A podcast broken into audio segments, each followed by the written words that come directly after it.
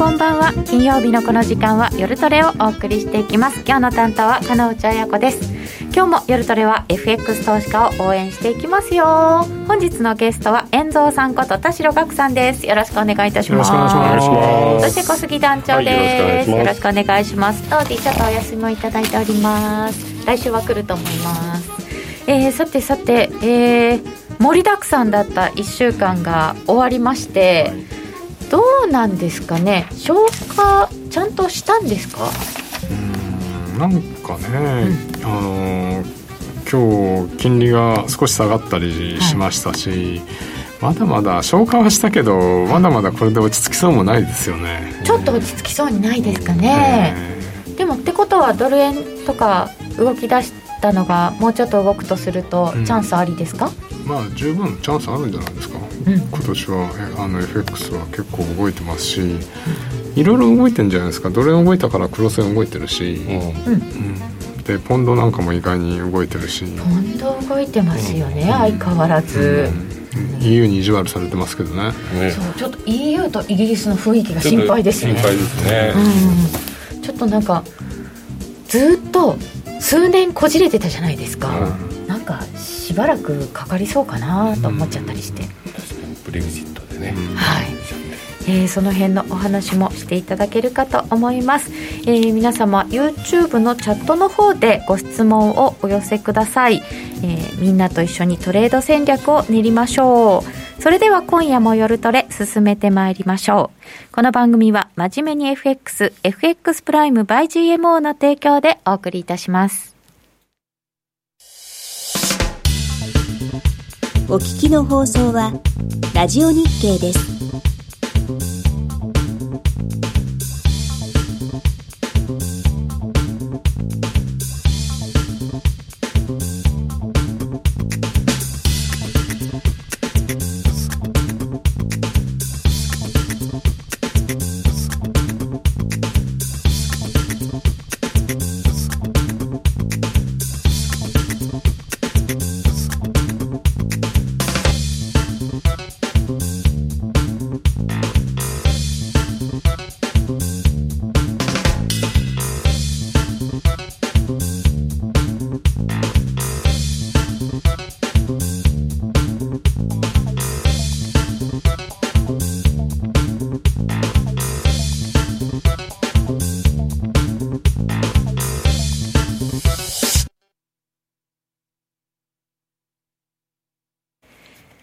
めまして、本日のゲストは遠蔵さんです。よろしくお願いいたします。もうたくさん皆様からコメントいただいてますね。今、ポンドの話をしたので、うん、えー、来週、よしこさんのオンラインセミナーじゃなかったっけ、団長。そうですね。来週水曜日、うん、えっ、と、8時から9時まで。ご覧ください。はい、ぜひご覧ください。金利が動き始めて、いろいろ変わり始めましたね。やっぱり金利ですかね。そうですね。イベントいっぱいで気分的には今週はげっそり。いろいろありすぎても 中銀多かった。トルコも利上げしましたしね。そうですね。ね上がり方ね尋常じゃなかったですねですよね。昨日はね。トルコ強いですね、トルコ強いですか？中銀総裁頑張ってますね。頑張ってますね。更迭されないといいけど。ね。本当。だからトルコはそれがありますからね、うん、容認してますよねなんか、ね、今のところ容認してますよね、うん、ちょとおとなしくなってます、うん、えー、やっぱりね経済成長しすぎてるんですトルコ。成長しすぎ、去年プラス成長ですもん。だからあの金利低くしてガンガン回しちゃってるから成長しちゃってでも通貨安だから輸入品が増えちゃって経常赤字莫大だからこれはちょっと通貨高くしなきゃあかんとエルドアン大統領も決まったあの気が付いたんじゃないですか。さすがのエルドアンさんも気づいた。この経常赤字はやばいかと、いやだってねそれは金利どうすんの？みたいな、そうですよね。えっ、と FOMC 総ざらいお願いします。日経暴落は円高？あえっ、ー、とえっ、ー、とあ京都はいいぞデュアラーですね、うん、夏暑く冬寒い。なるほどなるほど。えー、小笠原物価高いけど水のきれいなところがいいな。あいいですね小笠原、いいですよね、1週間に一遍しか便ないんですよね。ねあですか？電波どうなんですかね？電波どうなんですかね？前回遠蔵さん1月29日ピポピポットの話また聞きたい、はい。そうそうあーなどなどいただきました、ねありがとうございました。さっきロシアも利上げしてたみたいだ、うん。トルコびっくりしたトルコもっと強くなれ、あそうですか、トルコでもえー、GDP 成長率上がってるのか、うん。でインフレ率が15.1%だったかな？先月15%あそんな高いんですか？そうです。ね。あねえ。そうなんだ。えでもここからトルコ買うの怖くないですか？いやでもね10今14円の9今日9 95ぐらいだったかな？はい。であの16円ぐらいまで行ってもおかしくないかなと思ってるんですよね。16円ぐらい？うん。いきなりトルコを見始める私。あまた上がってますね。15円皆さんどう近ですかトルコ？くまで上がってますね。そうですね。15円ぐらいまで来てますあね15円一度超えたんだ。これ高値更新しましたね。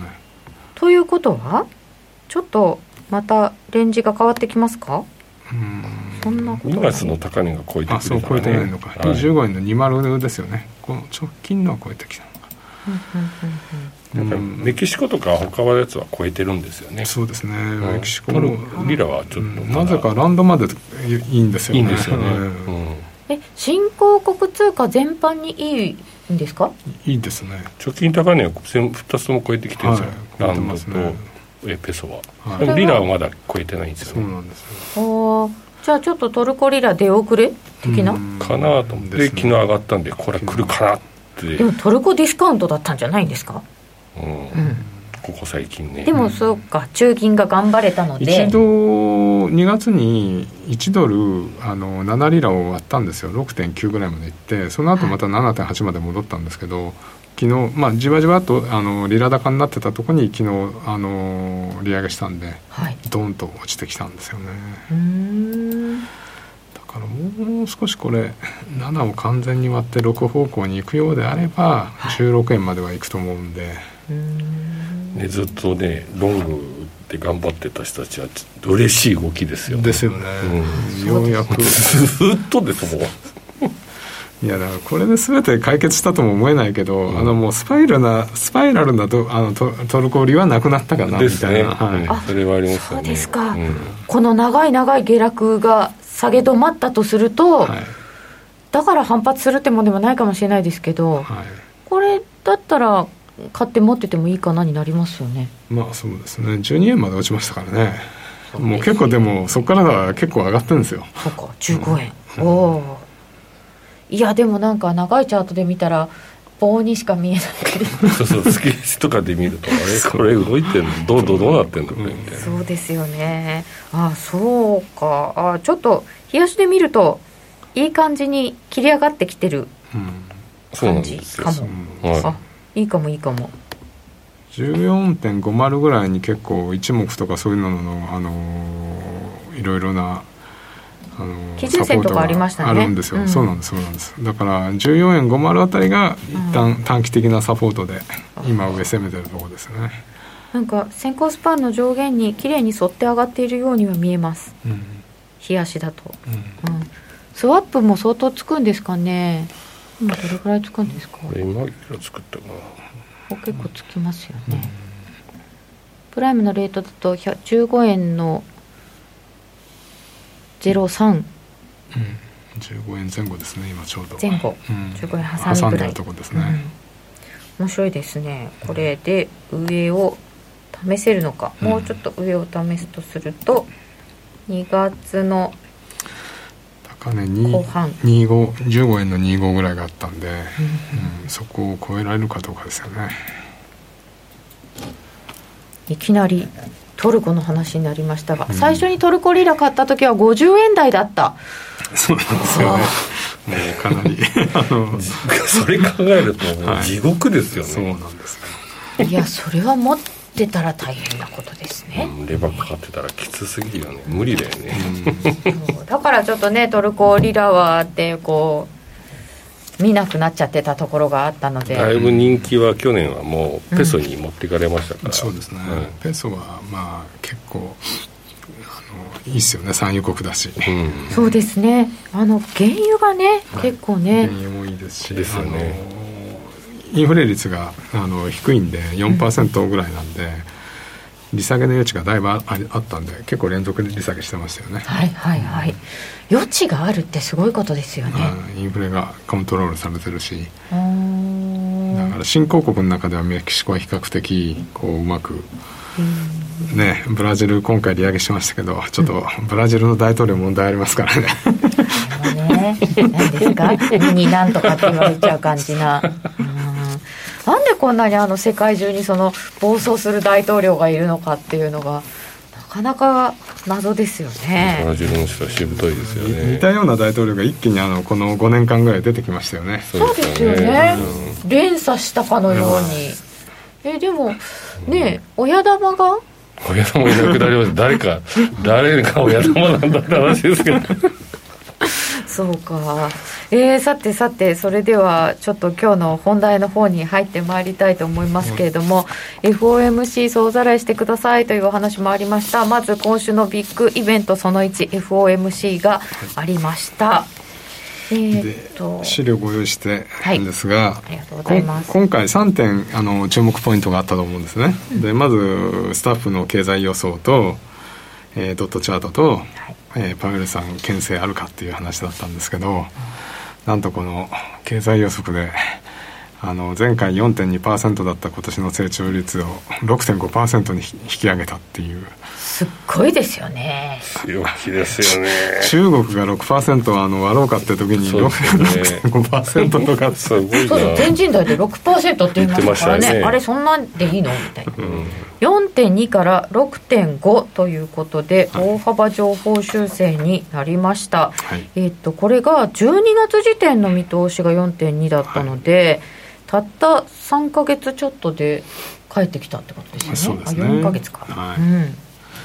であの右の方行くとロンガーラン1.8って書いたんですけど、はい。要はせ潜在成長率って2%ぐらいなわけですよ、ははうん、で本来2%の力しかないのに6.5成長しようとすると下行きますけど PC インフレーションまあコアでもどっちでもいいんですけど2.4%とぶち上がるわけですねインフレが、うん。いやそうですよね、はい。だからここが問題じゃないのっていうふうにあのー記者会見でも突っ込まれてたらいやあのインフレは一時的だからすぐに一過性であの潜在成長率に戻るよって言って2023年は2% 2.2%ぐらいだしうん。その時は失業率が3.5%ですよっていうふうにまとめてましたね。ってことはこの6.5っていうのは一時的に上げられた成長率、うん。これあれですか？1.9兆ドルのせいですか？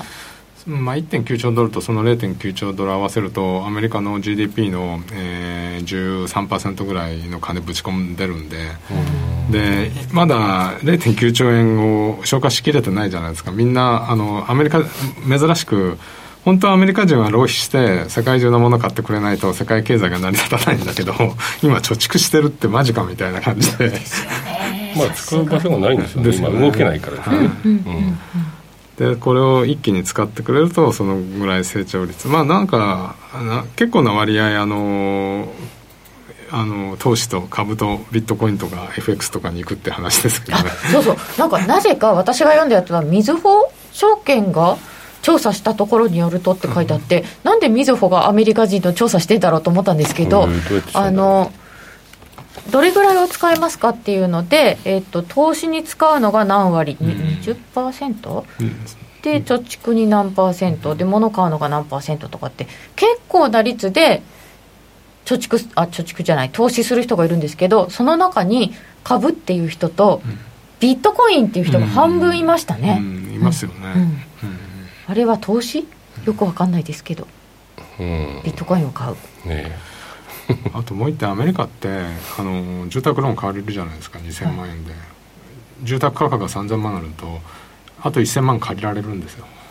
それってそれって あの住宅バブルの時に錬金術って言われたやつですよね、アメリカ別にあの払えなくなったら家投げればいいだけの話だから。そう日本はそのまんま債務背負いますからね。うん。だから1000万ぐらいまた使える金ができちゃうみたいな、アメリカの住宅価格が今ガンガン上がってる分はいあまあ、上がってる分は借金枠増えてるんですよ余力が増えてまあ一応みんな堅実に子供の学費とか払うらしいんですけどそれで、で夫婦2人になったらちっちゃいうちにこう行くみたいなまあそれはそうらしいんですけど一応まあ借金余力も増えてるっていう。なるほどね。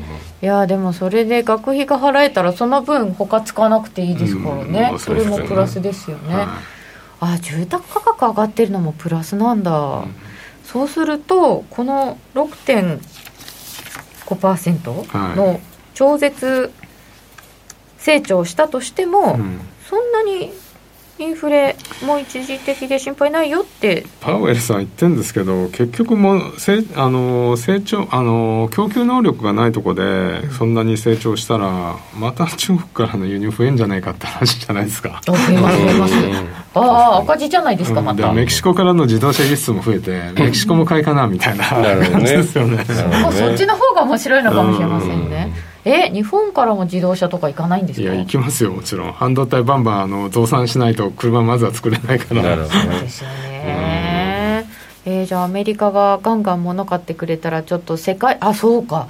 世界中の成長率が上がるっていう考え方ですか？ね。OECD かなんか言ってましたっけ、ね。でリバイズしましたよね。はい、でゴールドマンは、まあ、ちょっとこれ正確かどうか分かんないけど7%から8%成長するんじゃないかって言ってるんですよねで IMF か OECD が5.1だったんでそしたら FMC6.5 出してきたんで、まあ、結構結構上だなみたいな僕思ったんですけどね、日本はいくらなんだろうどうなんでしょうね。OECD の時はなんか日本だけしょぼって思いましたけどね。2.8じゃなかったかな、うんうん。確かに1.2そうなんだ。でも日本も2.8は潜在成長ぶち抜けてますからね。そうなんですそうなんです。うん。それこそえ大丈夫ですか？うん。みたいな数字ですよね、えーそうするとこのインフレがじゃあどうなのかってことなんでしょうけれども、はい。あじゃあその時に金融政策どうですかっていうのがもう一つの注目点がドットチャートですそうねなんですよでこれ左側は12月分で、はい。右側が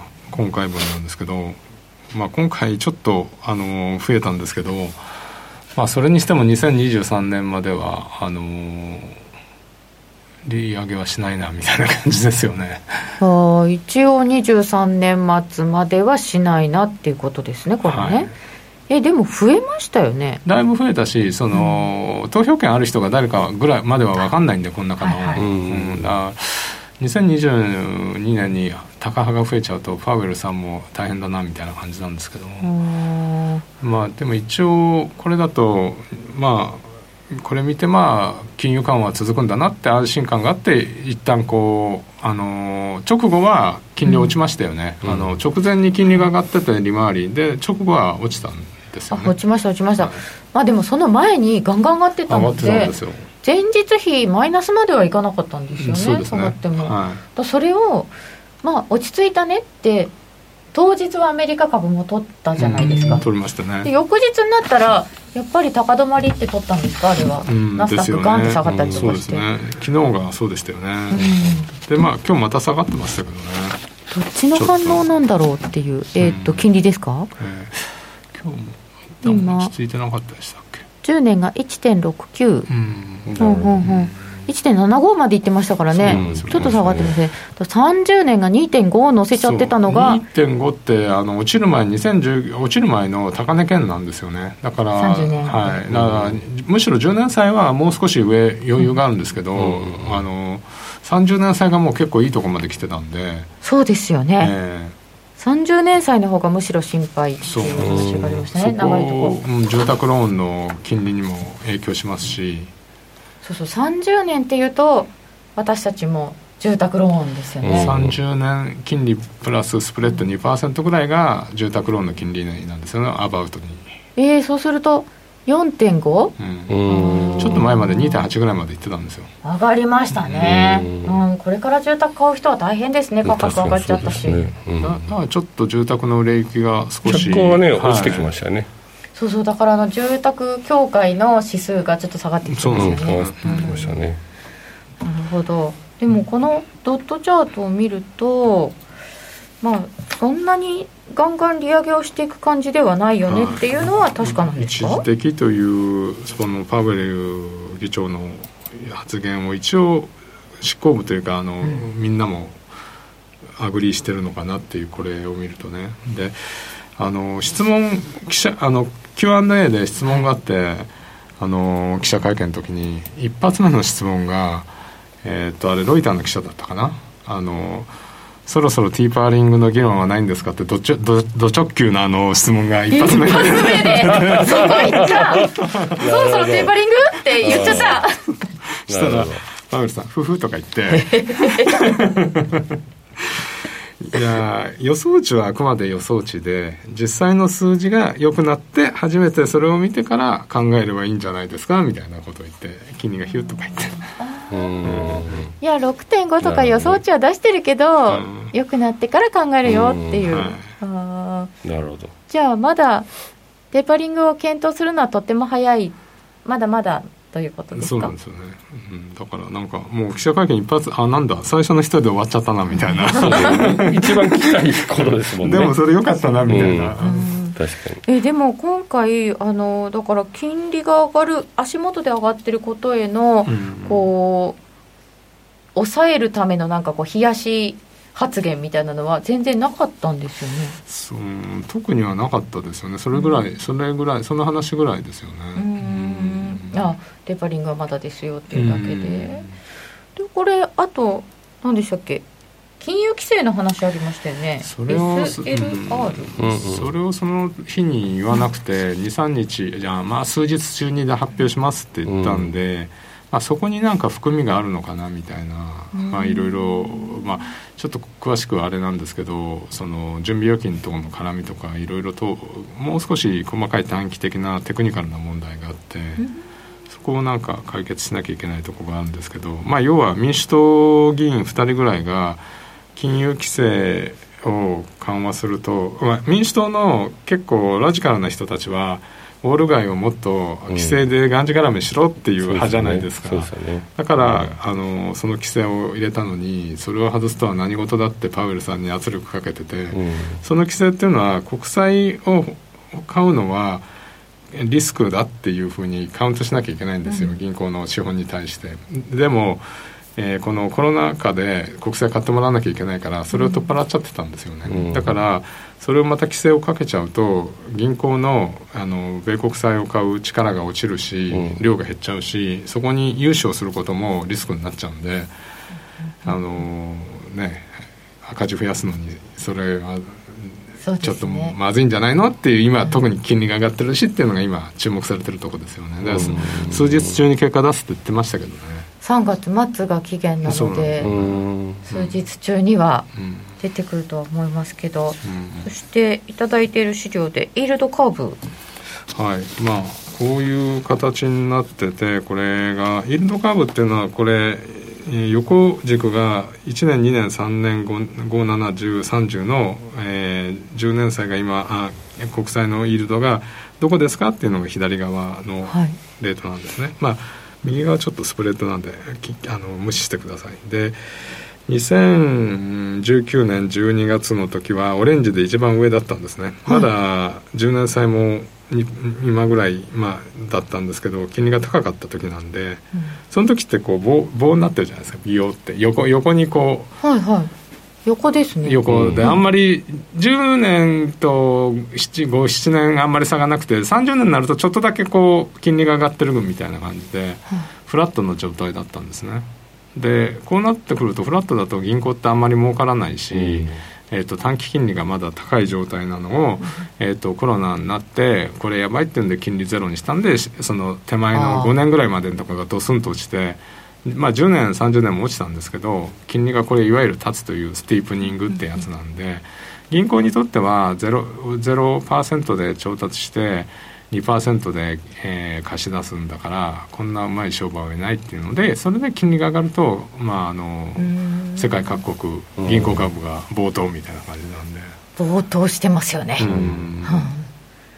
銀行株だってドイツ銀行とかまで上がってきてますもんね、うん。そうなんですよね、だからこういう状況で今は金利が立ってきちゃってるけどこの上の方立ちすぎちゃうとこもあるんで、えーツイストオペするんじゃないのみたいなのは常につぶやかれてるんですけど、まあ、ツイストオペまではあのコメントしなかったですけどまあまあ、いろいろなそのテクニカルなところを使って手前を、あの売って先を買うんじゃないのっていうところに、なんかその SLC 規制とかそれを絡めたあれが出てくるんじゃないかっていう話にはなってますよね。まだちょっと詳細わかんないですけど。まあなんとかして抑えてはきますよねってマーケットは思ってるってことですかね。結局まだそこに希望を託してるというか今本当に金利が暴騰しちゃって株暴落したらあの不動産落ちるわけじゃないですか、うん、みんなの消費余力が落ちるから。あ誰も嬉しくない、うん、今でねでパウエルさんもちょっとそのどうどうなるか次あの連銀総、ね、議長の地位もそろそろあれだしみたいな。でえっともまあ、やっぱりパウエルさんトランプさんが選んだ人なんで,、はい、で今日民主党としてはもしかしたらバイデンさんは他の人にしたいかもしれないし。ああなるほど、うん、変わる可能性もあるわけですね、うん、そうか。ちょっとそんなことも考えながらパウエルさん動くのかもしれない。うんまあでもパウエルさん頑張ってると思うんですけどね、トランプにも嫌味言われながら、民主党になったら民主党になったで、あの規制緩和やりすぎだって言われるし、なんかすごくあの人、いい人な、誠実そうな人に思うんですけどね。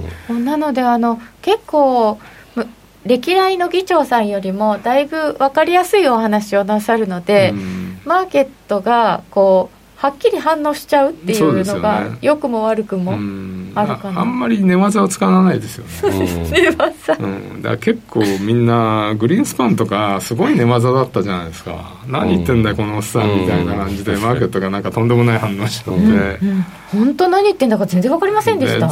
結局彼がずっと緩和するからあのバブルがずっと続いてるわけでしょ。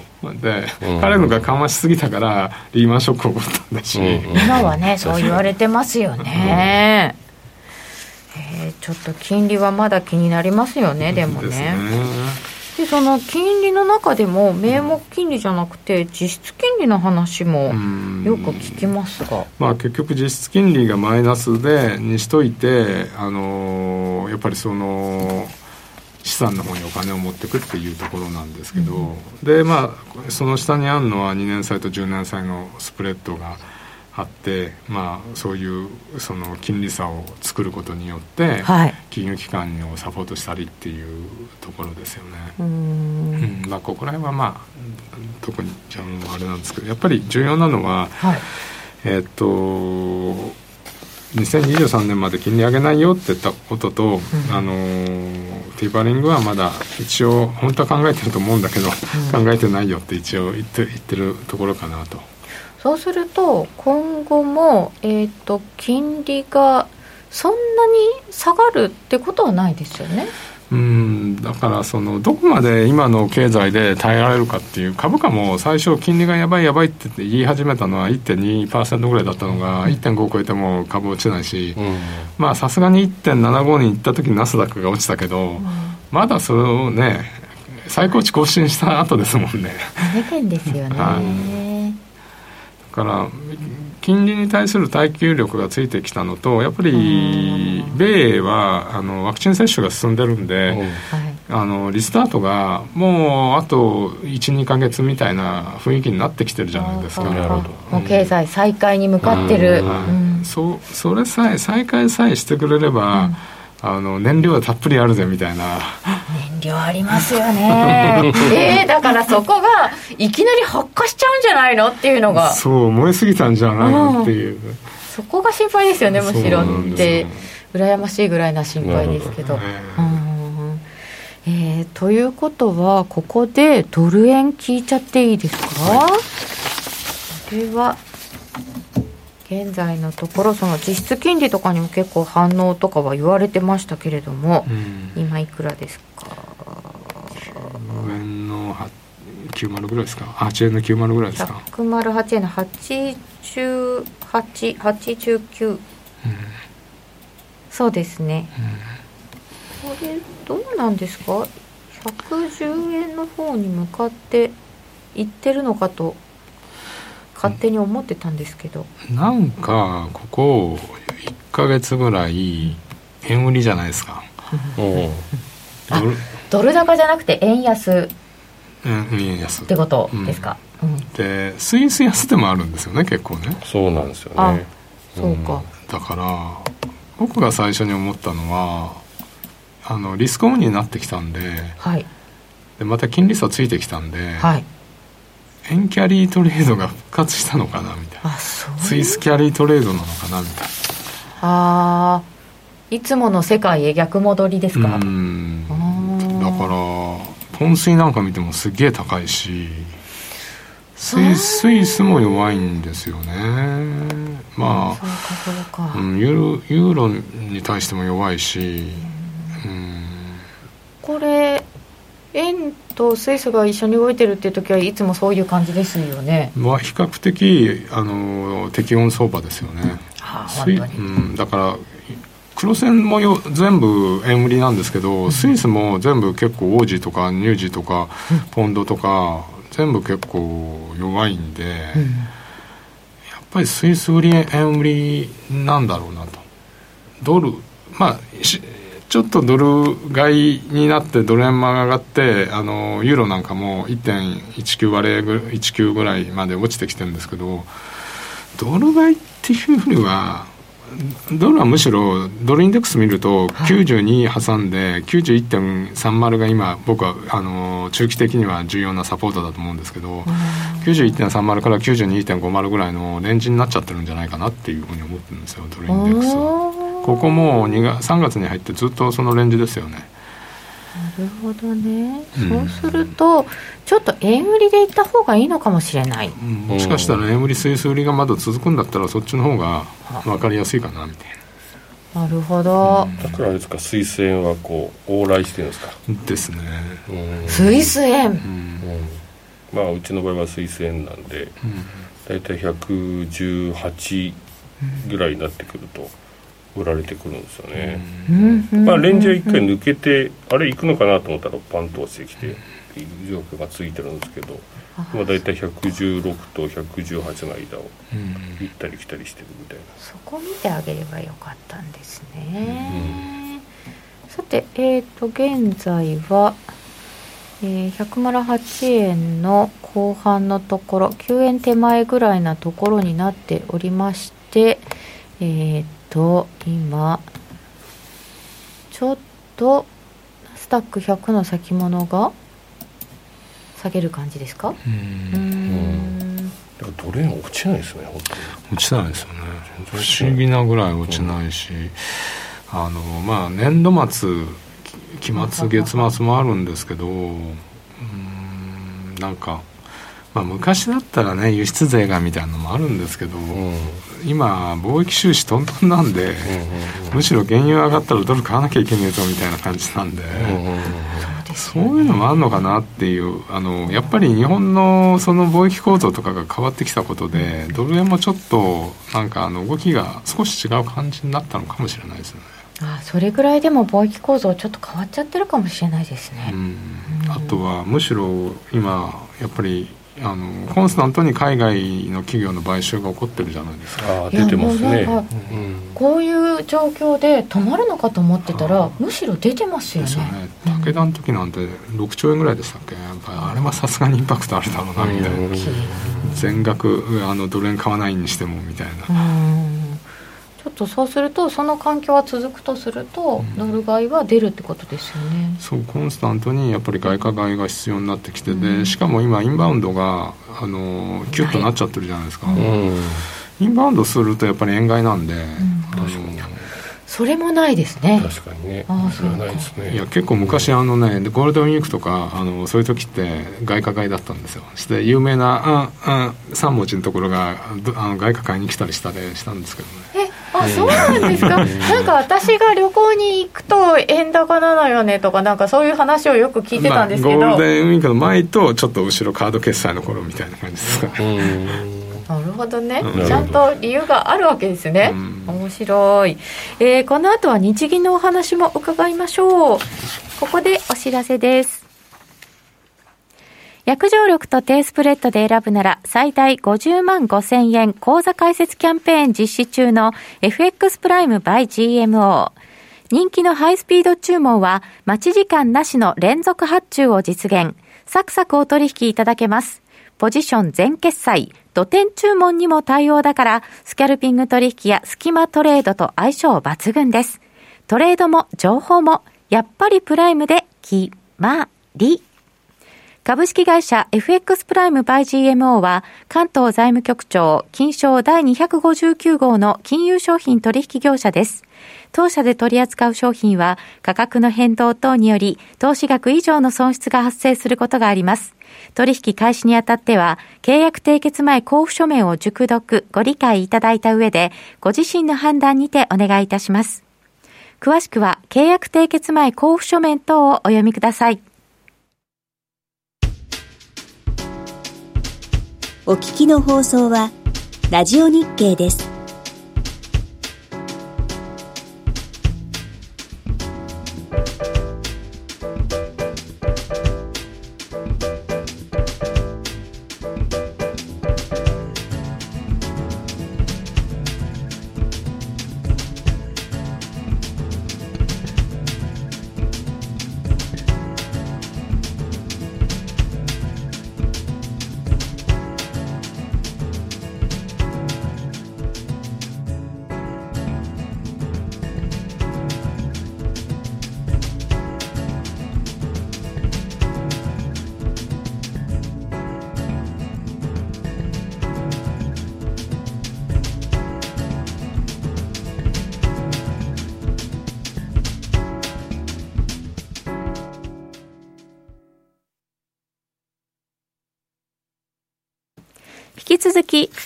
本日のゲスト、遠蔵さんにお話を伺っていきます。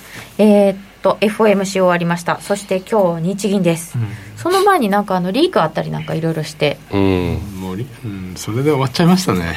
為替的には。そうですよ。だって今日、え？25銭ぐらいですか動いたの。そうですね。日銀の後、うん、あれ？って、うん、昨日やっちゃった？珍しくリークが当たりましたね。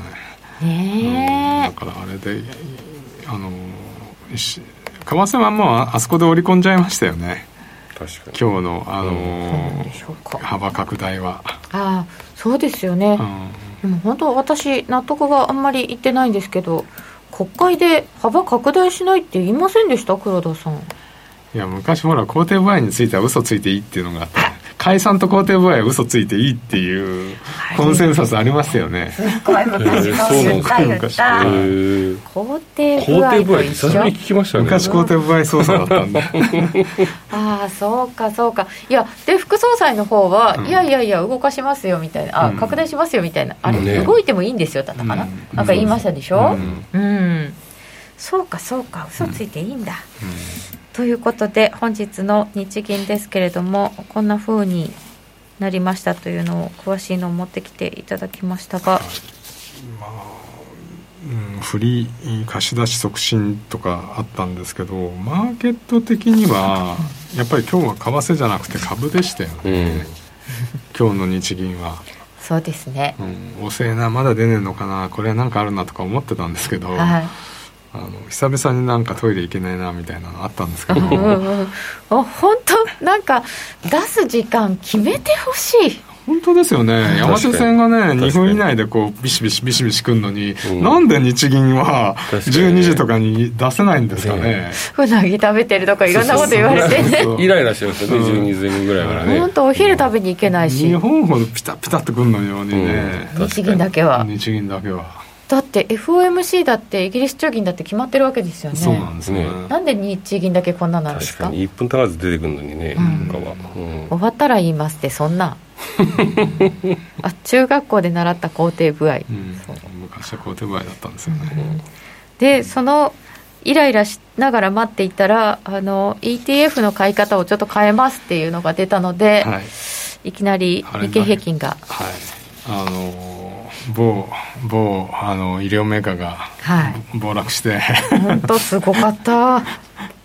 でバーリュー株とか銀行株がぶち上がって、はい、あの日経平均500円近く売られたのにトピックスプラスだったっていう珍しい。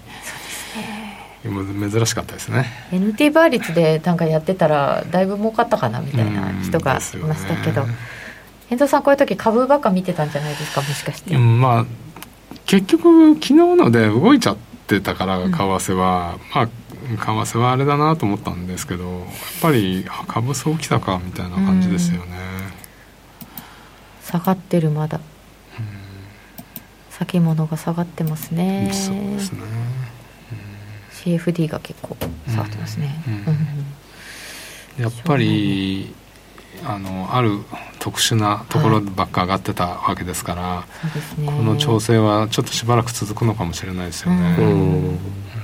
まあでも歪みが訂正されていいかなみたいな話もありましたね。うんまあ結局でも中央銀行が買ってるわけだから歪んでんですけどね。完成相場でそうですね。完成相場ですよね、うん。でこれは株から為替への影響はあんまりないですか？うんまあだからこれであの本当にに日経平均とトピックスの間だけの銘柄の話であれば、そんなに影響はないと思うんですよね。ただ年度末あとトピックスはあれじゃあれがありますよね。あの配当落ちのためにはい。トピックス6月まで買わなきゃいけないのがあるから余計その動きって多分助長されるんじゃないですかそうですね。配当の再投資がまあ必ず出ますよね、だからそこでうまくその本当日経トピックスの間だけでうん。お金が移動するのであれば為替に関してはあんまり影響ないと思うんですけどやっぱりそこでなんかちょっと崩れちゃったり年度末もあってまあ玉がねなんか出てくる可能性もあるんで、一旦なんかまた108円割れぐらいまでボカンなんていうのもなきにしもあらずですよね。結構本当うん3月の時って分かんなく直前になってなんかあの中値のポジションが買いから売りになったりもするんで、あそうですか、はい、あの本当にでかい球を持ってるあの赤い銀行とかそういうとこは別ですけど 結構結構あれあの買い買いだなあの余剰余剰って売りだなと思ってたらい。きなり不足になったりとかってあるんで、へえ。あじゃあ3月はちょっと触れるなと思っておいた方がいいですか、うん。昔ほどじゃないかもしれないですけど、うん。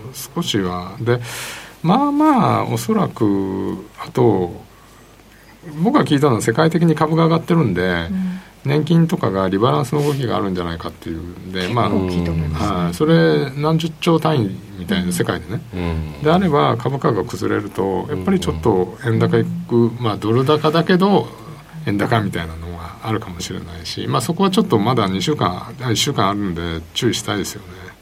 今結局リスクオンで、うんえー売りスイス売りになってるとすると、うん。ここで株崩れちゃうとするとそれちょっと逆転する感じですか、まあそそうなるでしょうね。うんんそしてでは日銀のところはまあこんなもんですか？うん。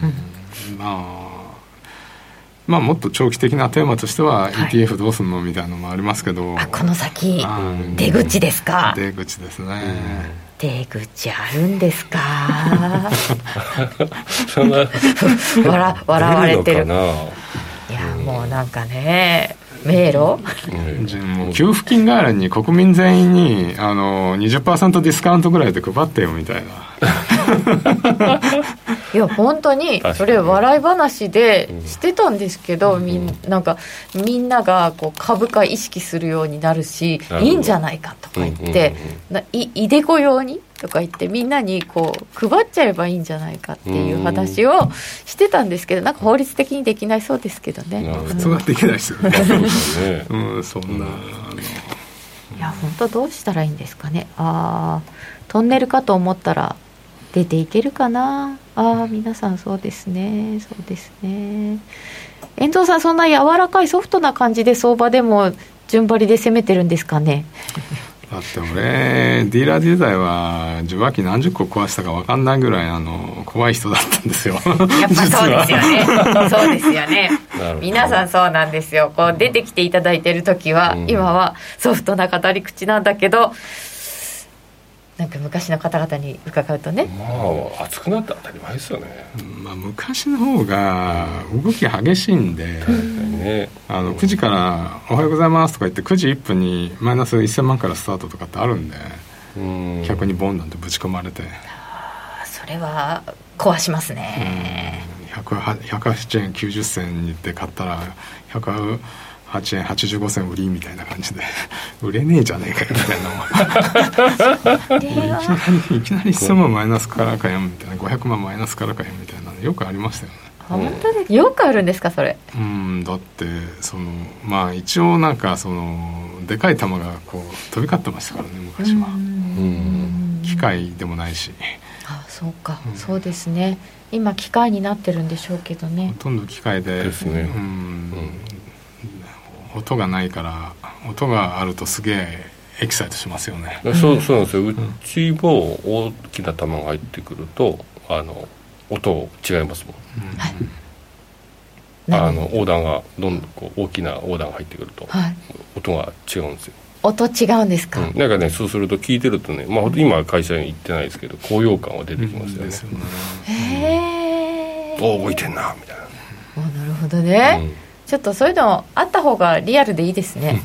そうそうまあ要は昔のドル円ってドル円でさえもう1日あの東京時間で1円動いて海外行くと3円ぐらい動いてたから、うん、まあ、今のマザーズの薄いやつと同じぐらいですよ、もうパッと売られると30銭ぐらいどうすんみたいな感じでああそうなんですね。30銭ぐらいいくとやっぱり止まるんです。昔みんな手作業でこう伝票書いてたからみんなマーケットもわーとか言ったらちょっととりあえずポジション合わせてなって言ったらでまた30銭ぐらい動いたらまた動き出してみたいな機械だとそこを一気に1分ぐらいで3円ぐらいバーンってやってボンと戻るじゃないですか。昔人間の処理能力がほとんどないからあの30銭ぐらい動くともうアップアップってそれ聞いたことあるだから少し止まってまたやり出すという、9時からやって10時半に落ち着くのは、みんなの伝票書きタイムって聞いたことありますわ、なるほどね、おはようユアーズ。ああそうそうそうそう。その音聞きたいな。本当ですよね。うん。面白い。えー、そうですね。そんな昔話も結構面白いのでなんかあのこの間そのなんとかショックの時とかのチャートとか見たりとかそういう話はあるんだけどその生の声を聞いてみたいよねっていう話をリスナーさんからいただいたことがありました、一番すごいのいきます？いきましょうか？俺が言って一番すごいのは2時間で10円落ちたのがありますよね。あの147円までドル円が1998年に上がってその後ダーッと落ちてって最後120円から、えーと、110円までニューヨーク時間2時間で落ちたんですよ。あの時なんかあの某有名ファンドがニューヨーク市場であの2兆円か3兆円ドル円分投げだった話で。まあその時だから50銭刻みでこう落ちていくわけなんですけど。50銭刻みで落ちるんですか、はい。はい、まあ、で少し行くとこう少し止まってぐぐじゅぐじゅぐじゅぐじゅってあの1円ぐらいの間でやってまた50銭刻みでダーンみたいな落ちて。で2時間で10円落ちたらあの1時間ぐらいで8円戻ったみたいな。うわ胃が痛い。あれそれって LTCM って時 LTCM って時ですね。ああなるなるほど。運悪くその時銀行にいてなんかもうあの大変でした。あ確かに契約書に書いてあるな。それか。そうこれぐらい動きますよっていういい例で、うん、まあ、うん、あった。今は書いてるのか分かんないけど前書いてあったな。そういうものなんですよ。これそれぐらいボラが高いもんなんですよ、とか言って、まあ、今はもうないですけど、あの時はマーケット壊れましたね LTCM の時がひどかったですか、うん、あの98年のあの頃ですね。ロシア危機とかの、えー、ねだって5050 50落ちちゃうんですよズドン、うん、でぐじゅぐじゅしてって階段でしょもう、うん、すごいなまあその時 FX やってたら面白くて仕方ないですね。いやだからあの動きがあるんで、うん、あの大体ちょっとあの3円動くから1円ぐらいアゲンストいってもそこであのひっくり返れば2円取れるみたいな。そういうやっぱりそのさっき順張りでっておっしゃってたけど、うん、そういうトレードなんですよ。それ動かなくなっちゃうと順あの土点したらそこ大体高値かどそこじゃないです。かですよね。でも3円動くからあの安心して土点できるみたいな、ね、いくらでもいけますよね。あ負けていいやもうひっくり返せみたいなになりやすいですよね、うん、その時もね8円とか戻っちゃうわけでしょ？急にそうそうそう。あれはびっくりした。みんなあの売りで刺さったと思いますけどね。そんな売り上がったら終わってますよね、本当ですよね。リバウンドっていう域じゃないですよね、うん、まあだからその最後の投げがあそこだったっていうとこですよね、なるほどね、みんなが投げたそこが。いや怖怖いですね暗号通貨今そんな感じで動いてるんですもんね。暗号だから暗号通貨とかが面白いのはやっぱりそこですよね。ダイナミズムあの動きとしてのダイナミズムがあるから、同じまあパーセントとしてはあの今 FX 会社さん頑張って0.3とか2じゃないですか、うん、だからそれが30銭動くのと、うん、昔は5銭だったからそれが50銭動くの。同じことなんですけど、うんうん、パーセンテージではね。パーセンテージはね。でも0.2とか動くよりあの3円動いてあの30銭動くより3円動いた方が ビジュアル的に面白いじゃないですか。見てて高揚感がありますかね、うん、ああやられも大きいけど、うん、ああいや確かに。あそれは受話器壊してもしゃあない。本当ですよね。ギリシャショック。あロシアのデフォルト。ああさっきのね LTCM ストップってどうなるんですか？そういう時めちゃめちゃ飛ぶんじゃないですか、ね、普通ストップって5ポイント以内で、まあ、昔はあの 5, ポイ 5, 5線刻みだったんで、コートが。一応そこそこ普通のアマウントだと50本ぐらいだと50本って50億ぐらいだと5ポイントとかでつけてたんですけど、まあ、そうなるともうお任せですね。あの文句言わないでみたいな。もう。任せ、うん怖だだって108円売ったら次のビットは107円50か107円か分かんないんだもん。そうですよね。そうね。そうですよね、うん、あああるもので何とかするしかないってことですよね。うん、いやそんなのはちょっとそうなっちゃったらどうにもなんない。あへえでも LTCM ってそうあのロシアの債券の話でしたよね。えー、っとじゃなくて LTCM まあロシア危機で、はい、えー、っとやっぱりより安全なものにお金がいったんで、うん、あの時 LTCM っていうファンドは、はい、確か米国まあ忘れましたけど米国債売ってベルギー国債を買うって要はよりリスクが高いものを買ってリスクが低いものを売ってたらそれが本来スプレッドでこうなるはずが、あのリスクが低いものがガーッと上がっちゃって、ロシアのせいで、リスクが高いものがガーッと売られてまた先になって死んじゃったみたいなんでみんな金出せって言ってあのニューヨークの銀行に金出させたけどその時リーマン出さなかったから潰されたって噂もありますけどね、まあ、これは都市伝説です多分。ノーベル賞ノーベル数学賞の人が作ったファンドなのにダメだったっていう。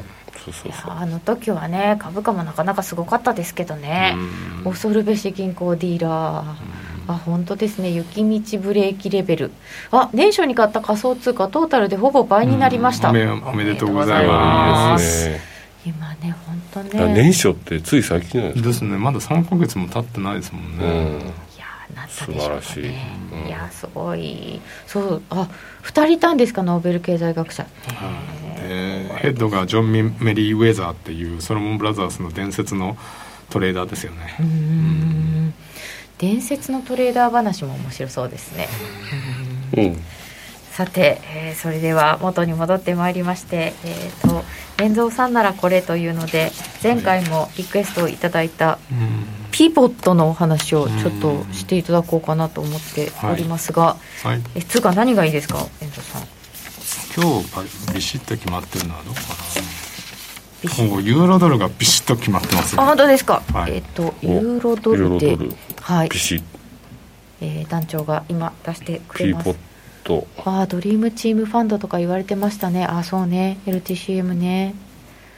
本当なんか胃が痛くなりました私。15分足とか出てきますかね。15分足。15分足。ユーロドル今こんなになってますというところですけど。ピボットをそもそも私は全然使ったことがなかったのですけどこの間ノーディーも練習したみたいなんですけど、うん、えっ、と基準値があって抵抗線が2つ支持線が2つありますね。えー、大体基準値。なんか線5本ぐらい引かれることになるかと思います。えっ、とユーロドルを見てください。結構そこで止まるし抜けるとえらく走り出す。今ですねプライムチャートでユーロドルを開きましてえっ、ー、とピボット出そうとしているところです。もう少しあのこれがですね私たちまだピボットに慣れていなくてですね大大体あ。次の足で使うんですね。次の1本で。だ日足だったら翌日。ここピタッと止まってあますよね。止まってますよね、はい。上は止まってますよね。1時間足は、はい。ピ下もピタッとここ止まってこれはま止まってますよね。今日多分、ね。今日ユーロドルの、はい。あのーピボットってデイリーピボットって1.1938とかそこら辺なんですよね。えっ、とこれで言うと何色の線のとこですか？こここれですよね。1.1938これですか。これですこれです。あこれですか、うん。あこれか。なるほどなるほど、うーん。赤い線のところ？はいはいはい。ああぴったりでしたね。ひげがここで止まっちゃいましたね、多分これうんうん冷やしだとどうなりますかね。冷やしだと今のが冷やしだとあそうだ冷やしだとやっぱりそこですね。だからうんこれで合ってます。これ多分冷やしだと昨日のレンジであのプライムさんのやられてると思うんでこの水色のところがそうですね。あの1.19、はい。369ですね、はい、そこが今日のピボットだと思います、でえっ、と下がさ8854はい。そこがサポート今日のサポあのーピボットのサポートの1ですね。だからえー、と今日のユーロドルのレンジって1.194、まあ、あの38ぐらいから85ぐらいでですよね。はいはい。だからそこは、えー、と上がデイリーピボット下がピボットのサポート1なんなっでてますね。とりあえず今日のところはぴったり止まってますね、そうすると冷やしでこれを出してここに来たらどうかなっていうのを考えつつ、はい。えっ、と時間足とかで、えートレードしてればいいってことですか、はい、ひあのふ一つのヒントとして、はい。今日東京時間も、まあ、あの横横じゃないですか、うん。で上がってってあの欧州序盤で1.1940のとこそこって昨日のニューヨークの戻り高値のとこですよね。でその時に、えー、と多分 RSI と僕は MacD とかストキャススロースト使ってるんですけどやっぱり高値圏のレベルにいるんですよねだからそうするとやっぱりここは3540を売ってみてはい。4045完全に超えたらまああのピボットって逆張り指標なんで基本はね、基本は逆張り、うん、うん。抜けちゃったら順張りしてもいいんだけど。で3 3540でショートしてでこれは昨日のニューヨークの高戻り高値でもあるしでショートをキープ。で落ちてまあえっと、下はどこまで行くかちょっと分かんないけどこのとりあえずサポート1が、あのー、85なんでデートとしては35売って8590買い戻したら十分でしょ。まあ十分ですね。いやそうそれいいですよね。50ピップスぐらい取れると思ううん取れてるだから取れてる。ぜひ、あのーでピボットやる人ははい。でデートレで使いましょうみたいそうですね。なまあ持っても1日、あのースイングなんだオーバーワンオーバーナイトスイングぐらいでこれそんなに長いのではあんまり使わないものですか？ピボットって。うーんまあ僕は週足と日足を毎日、まあ、1週間にいっぺん週足出して、で毎日日足出してるんですけどそこまでですね。でも使うのはあの、まあ、僕スイングだと4時間足使ってるんでで、まあ、15分足でも5分足でもいいんですけどうさてピボットの使い方も習っておりますがもうちょっと残りは後で、えー YouTube 延長配信で伺いたいと思います。